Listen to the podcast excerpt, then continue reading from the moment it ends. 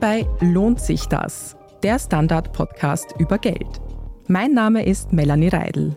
In den letzten Jahren ist das Second-Hand-Shopping ja regelrecht ein Hype geworden. Das hat mit mehr Bewusstsein für den Klimawandel zu tun, aber viele Menschen wollen auch einfach nicht mehr überkonsumieren. Gleichzeitig gibt es vielfach Möglichkeiten, seine eigene Kleidung weiter zu verkaufen und somit auch aus Getragenem wieder Geld zu machen. Ob sich das wirklich für das Geldbörsel lohnt, wie man sich dabei am besten anstellt und welche gebrauchten Teile Gewinn bringen und welche nicht, das bespreche ich heute mit einer erfahrenen Secondhand-Händlerin aus Wien, Nora Kohlmeier. Vielen Dank für den Besuch im Studio. Danke, vielen Dank für die Einladung. Und bevor wir uns ins Geldmachen mit gebrauchter Kleidung stürzen, noch ein kurzer Appell. Wenn euch unser Podcast gefällt, abonniert ihn doch gleich auf Spotify, Apple Podcast oder wo auch immer ihr uns gerne hört. Dann seid ihr die Ersten, die eine neue Folge hören können. Nora, du hast auf Instagram begonnen, hast dann deinen Online-Shop aufgemacht und mittlerweile auch einen physischen Shop in Wien. Erzähl uns doch erst einmal kurz, also für unsere Hörerinnen und Hörer, wie du überhaupt zur Händlerin von Secondhand-Kleidung geworden bist. Gerne. Also meine Liebe zu Secondhand, die hat sich eigentlich sehr früh entwickelt. Ich kaufe selber schon seit über zehn Jahren in Secondhand-Läden ein, gehe gerne auf Flohmärkte. Für mich war damals der Anreiz, ich wollte irgendwas anhaben, was nicht jeder hat. Und daher hat sich meine Liebe auch früh für die Secondhand entwickelt. Und selber habe ich vor drei Jahren begonnen, mit Secondhand-Kleidung Geld zu machen. Am Anfang wollte ich nur meinen Kleiderschrank aussortieren und das hat dann so gut funktioniert, dass ich nach zwei, drei Monaten schon gemerkt habe, okay, wow, das wird jetzt mein neues Business sein. Und wie hast du da am Anfang auch die Preise festgelegt? Also wie hast du entschieden, okay, das verkaufe ich jetzt um so viel und das um so viel? Ich glaube, am Anfang ist gut, wenn man mit einem geringeren Preis einsteigt, um eine Community aufzubauen und auch mehr Verkäufe zu haben. Und sobald man dann ein größeres Following gesammelt hat, glaube ich, kann man auch ein bisschen mit den Preisen aufsteigen. Und du hast eben am Anfang nur deine eigene Kleidung, also die du wirklich in deinem Kleiderschrank hattest, einfach sozusagen wieder verkauft. Genau. Ich war zu dem Zeitpunkt in Kapstadt und ich wollte wieder zurück nach Österreich kommen. Das war am Anfang von der Pandemie und ich wusste nicht, wo ich meine Kleidung verkaufen sollte. Daher habe ich einen Instagram-Account gemacht und dann am nächsten Tag habe ich schon meinen ersten Verkauf gehabt und dann nach ein paar Tagen wieder und dann wieder. Und nach dem ersten Monat konnte ich jetzt noch nicht davon leben, aber ich habe einen totalen Trend gemerkt und auch die Nachfrage, die besteht. Und es hat mir auch irrsinnig Spaß gemacht und ja, deshalb habe ich das weiter verfolgt und dann ab dem zweiten, dritten Monat habe ich gewusst, okay, davon kann ich jetzt leben. Und hast du so einen ungefähren Richtwert, also wie viel du da ungefähr im Monat tatsächlich verdienen konntest?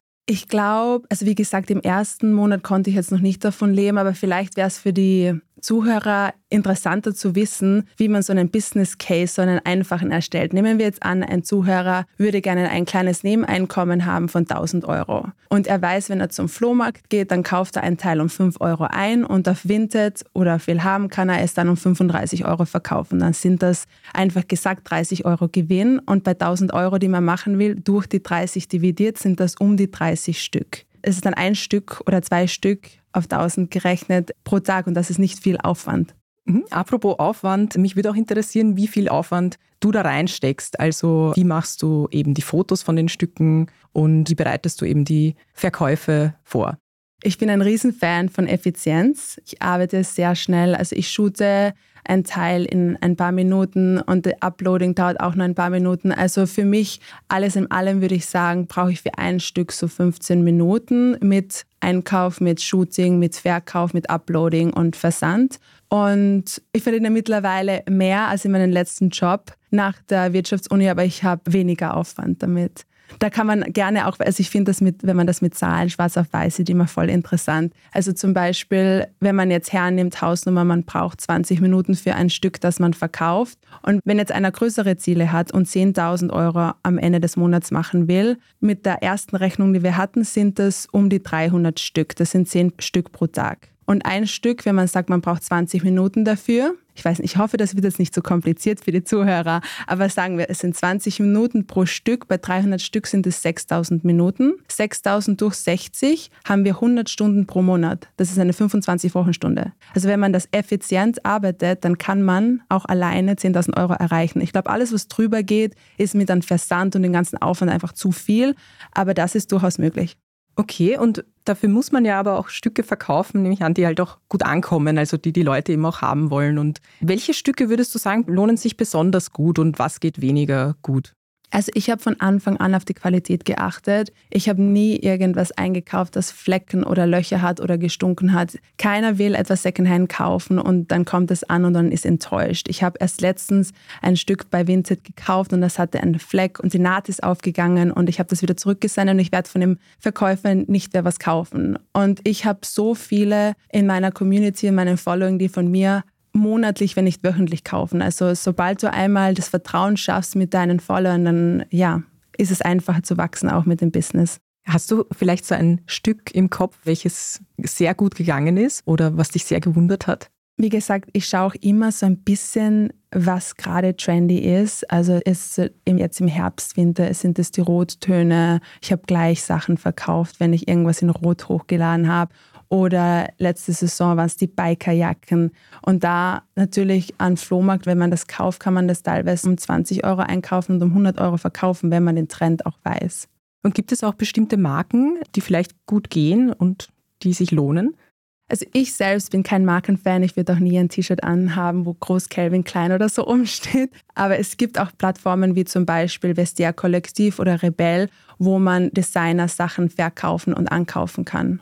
Mhm. Zu den Plattformen möchte ich auf jeden Fall noch zurückkommen. Ich frage mich als zunächst, irgendwann ist ja der eigene Kleiderschrank leer, wenn man vielleicht schon alles verkauft hat, was man so besitzt. Also manche besitzen ja vielleicht mehr, manche weniger. Was kann ich denn jetzt machen, um trotzdem weiter mit Secondhand-Kleidung Geld zu verdienen? Also kann ich vielleicht eben Stücke günstig einkaufen, wie du vorher auch erwähnt hast, vielleicht von der Plattform Vinted und die dann eben teurer weiterverkaufen? Oder was kann ich da noch machen, um mit Kleidung Geld zu verdienen? Ich gehe nach wie vor super gerne auf Flohmärkte. Also da kaufe ich auch viele der Teile ein, die ich in meinem Studio anbiete. Jedoch kann man natürlich auch Großhändler anfragen und nach Italien gehen und dann sich durchwühlen durch die Tonnen und Tonnen von Secondhand-Kleidung dort oder ich habe Kontakte, die Wohnungsauflösungen machen und sich aber auf Möbel konzentrieren und ich nehme dann die Kleidungsstücke. Dann gibt es natürlich auch die Möglichkeit über. Da ist natürlich es ein bisschen zeitaufwendiger, weil man natürlich mit der Suche ein bisschen länger braucht. Als wie wenn man jetzt am Flohmarkt geht und ich komme dann mit zwei Ikea-Säcken nach Hause voll mit Kleidungsstücken. Und wie sollte man den Verkauf dann planen? Also du machst ja auch selber Fotos, also du hast gesagt, du shootest auch Kleidung. Und du bist, soweit ich das gesehen habe, auf den Fotos auch selber zu sehen. Also du bist selber das Model. Auf was sollte man achten, damit man auch quasi professioneller verkauft und die Kundinnen und Kunden auch wieder zurückkommen zu einem? Ich finde, Fotos sind super wichtig. Also ich bin ein Fan von Tragebildern. Man kann sich das einfach besser vorstellen, wenn man das schon an jemanden sieht. Und ich habe neben dem Studium immer gemodelt. Ich glaube, deshalb liegt es mir auch ein bisschen zu posen und die Sachen in Szene zu setzen. Aber ich würde jeden raten, der anfängt, wirklich mit Tragebildern anfangen, denn ein bisschen mehr Zeitaufwand lohnt sich da schon und man verkauft die Teile einfach viel leichter. Und wie sieht es jetzt mit deinem Shop aus? Also wie willst du in der Zukunft weitermachen? Hast du da eine Vision? Ja, es läuft bei mir gerade so gut, dass ich jetzt auch Vertrauen genug habe, dass ich einen größeren Shop mir anmieten kann und auch jemanden einstellen kann. Also ich bin gerade auf der Suche nach einem größeren Geschäftslokal, falls jemand etwas sieht, gerne mir zusenden. Und da kann ich mir dann auch vorstellen, dass ich mit jemandem weiterhin zusammen kooperiere, der auch Upcycling-Projekte macht. Zum Beispiel, wenn man ein Kleidungsstück sieht, das man jetzt am Flohmarkt gekauft hat und das Material ist super schön, aber der Schnitt ist einfach nicht mehr modern, aber man hat so eine Vision im Kopf, hey, wenn ich das so ein bisschen umschneidern lasse, dann schaut es total anders aus und total cool. Und ich finde es super, wenn man aus der Secondhand-Mode noch etwas Neues rausholen kann und auch seiner Kreativität einen freien Lauf lassen. Ich würde auch andere Produkte gern mit dazu nehmen, wie zum Beispiel Kunst. Ich bin ein Kunstfan und das Gute ist bei diesem Geschäftsmodell, man kann sich auch in verschiedene Richtungen entwickeln. Und würdest du zum Beispiel auch gleich empfehlen, ein Business draus zu machen, wenn man da Interesse dran hat, Secondhand zu verkaufen oder seine eigene Kleidung zu verkaufen? Oder was würdest du empfehlen? Oder, oder ist es vielleicht auch mehr Aufwand, als man denkt? Also ich würde, wenn mich jetzt wer fragt, wie soll ich anfangen, was soll ich machen, just do it und fang an und bleib zwei, drei Monate dabei und dann merkt man eh sofort, ist das was für mich oder finde ich das eigentlich super anstrengend? Fotografieren, raufladen, versenden. Es ist natürlich schon eine Arbeit. Mir macht es Spaß und ich glaube, wenn es da draußen, es gibt da draußen genug, die gerne auf den Flohmarkt gehen und Sachen fotografieren. Wir fotografieren den ganzen Tag überall. Und dann glaube ich, kann es durchaus ein super Businessmodell sein, um in die Selbstständigkeit auch zu gehen. Aber man sollte nicht gleich seinen Job kündigen, oder? Bei mir war es ja damals so, ich habe durch die Pandemie, ich war Yogalehrerin und konnte dann nicht mehr Yoga unterrichten. Und dann musste ich quasi auch irgendwie mit was Neuem anfangen. Aber das hat sich dann doch für mich irgendwie so ergeben, organisch hat sich das so entwickelt, ja. Man sollte, glaube ich, nicht gleich den Job kündigen und vor allem kann man mit dem, wie ich es vorhin vorgerechnet habe, man muss auch nicht gleich den Job kündigen, aber kann trotzdem schon 1.000, 2.000 Euro sich dazu verdienen. Jetzt machen wir eine kurze Werbepause und sind gleich wieder da.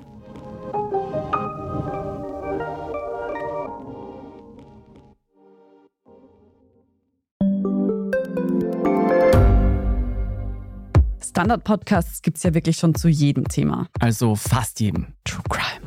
Thema des Tages. Lohnt sich das? Inside Austria. Serienreif. Besser leben. Rätsel der Wissenschaft. Edition Zukunft. Und, und, und. Aber nicht jeder hat die Zeit, das alles zu hören. Und manchmal möchte man sich einfach nur ein paar Minuten beschallen lassen. Ich bin Scholt Wilhelm. Und ich bin Margit Ehrenhöfer. Ab sofort bringen wir auch Highlights unserer Podcasts. Für zwischendurch, wenn mal weniger Zeit ist. Diese kurzen Ausschnitte nennen wir Shorts. So wie eine kurze Hose. Oder eine kurze Geschichte. Okay. Und Shorts vom Standard finden Sie jetzt überall, wo es Podcasts gibt. Man unterscheidet ja auch zwischen Vintage und Secondhand ein bisschen. Und man weiß ja irgendwie auch, wenn man sich schon ein bisschen damit auseinandergesetzt hat, zum Beispiel, dass Kleiderpakete auf Willhaben eher weniger gut oder weniger teuer verkauft werden können als zum Beispiel ein schöner eben Vintage Blazer auf Vinted. Was würdest du sagen, lohnt sich das mehr, eben auf solche Vintage-Teile zu setzen und zu versuchen, solche zu verkaufen oder geht auch auf Dauer Willhaben mit Kleiderpaketen? Es geht grundsätzlich beides. Ich muss sagen, bei Vintage-Unikaten kann man natürlich den Preis ein bisschen höher anlegen. Bei jetzt einem Polyesterkleid von Sarah, das man Secondhand verkauft, ist der Preis natürlich nicht so hoch, aber es verkauft sich durchaus beides. Und ich merke auch immer, dass wenn etwas modern ist, dann verkauft es sich bei mir im Shop auch super gut. Also nicht nur, weil es Vintage ist, verkauft sich gut. Ich habe zum Beispiel am Anfang alles gekauft, was Vintage ist auch Granny-Blouses mit einem Muster, das heutzutage keiner tragen würde oder nicht viele. Und am Ende des Monats hatte ich die noch alle übrig, obwohl sie natürlich eine gute Qualität haben. Aber ein bisschen mit dem Trend muss man schon auch gehen. Jetzt um nochmal zu den Plattformen zurückzukommen, die es so gibt, also Vinted, auch Selfie zum Beispiel. Bei Vinted hat man ja eben sein eigenes Profil, also man macht selber die Fotos, man stellt die Stücke selber online, bepreist sie. Bei Selfie wiederum ist es ja so, dass man quasi einen Sack mit seinen älteren Klamotten an die Firma schickt. Also die setzen die Preise selber fest, machen die Fotos und behalten sich dann aber von dem Verkauf auch 60 Prozent ein. Und man selber bekommt dann eben nur 40 Prozent von dem Erlös. Was würdest du sagen? Also lohnen sich diese Plattformen und welche würdest du eher empfehlen? Ich glaube, da kommt es erstens darauf an, will man das jetzt nur als Nebenjob haben oder ein Business aufbauen. Wenn man nur ein paar Sachen von den eigenen Kleiderschrank verkaufen möchte, dann würde ich sagen, ist Vinted eine super Anlaufstelle oder auch Selfie. Aber wenn man ein Business aufbauen will, dann würde ich dazu raten, einen Instagram-Account zu haben und auch eine Webseite, weil dann sind die Kunden auch nicht von 100 anderen Kleidern abgelenkt, wenn sie auf Kleidersuche sind. Aber grundsätzlich bin ich ein großer Fan von Vinted. Am Anfang habe ich parallel auch Vinted-Anzeigen gestartet. Also ich habe auch auf Vinted verkauft, habe dort auch 1000 Follower und ich bin ein Fan von der Plattform und mittlerweile geht es immer besser. Der Versand ist super schnell und ja.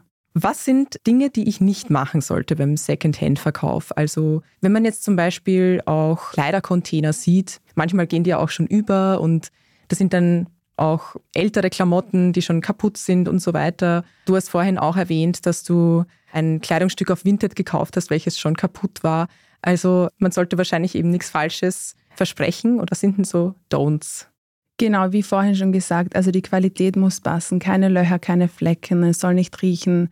Und wie auch vorhin schon erwähnt, die Fotos, die Qualität der Fotos sollte auch sehr gut sein, weil dann verkauft man die Sachen einfach viel schneller.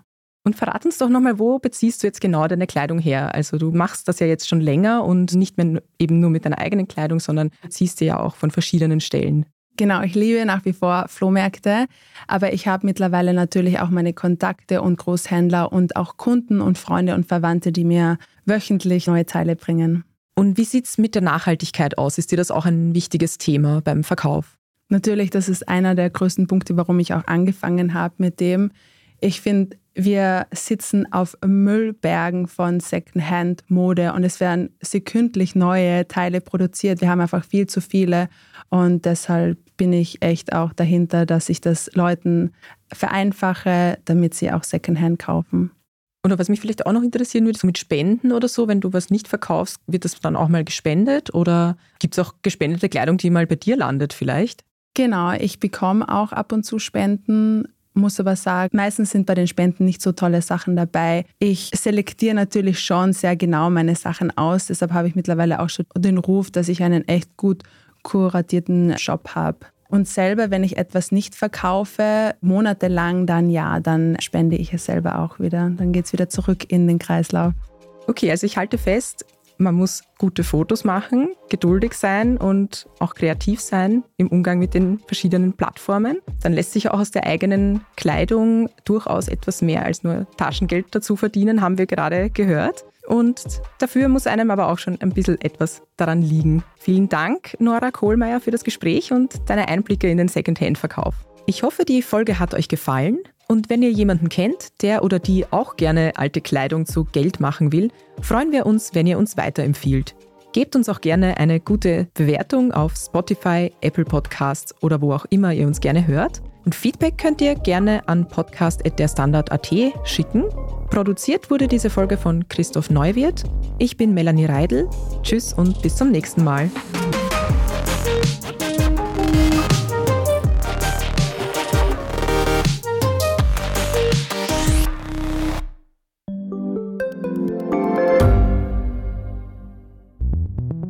Wie können wir die Erderhitzung stoppen? Wie verändert künstliche Intelligenz unser Leben? Und wann wird nachhaltiges Reisen endlich einfacher? Um diese und viele weitere Themen geht es im Podcast Edition Zukunft und Edition Zukunft Klimafragen. Ich bin Alicia Prager. Und ich bin Julia Beirer. Wir sprechen über Lösungen für das Leben und die Welt von morgen. Jeden Freitag gibt es eine neue Folge, überall, wo es Podcasts gibt.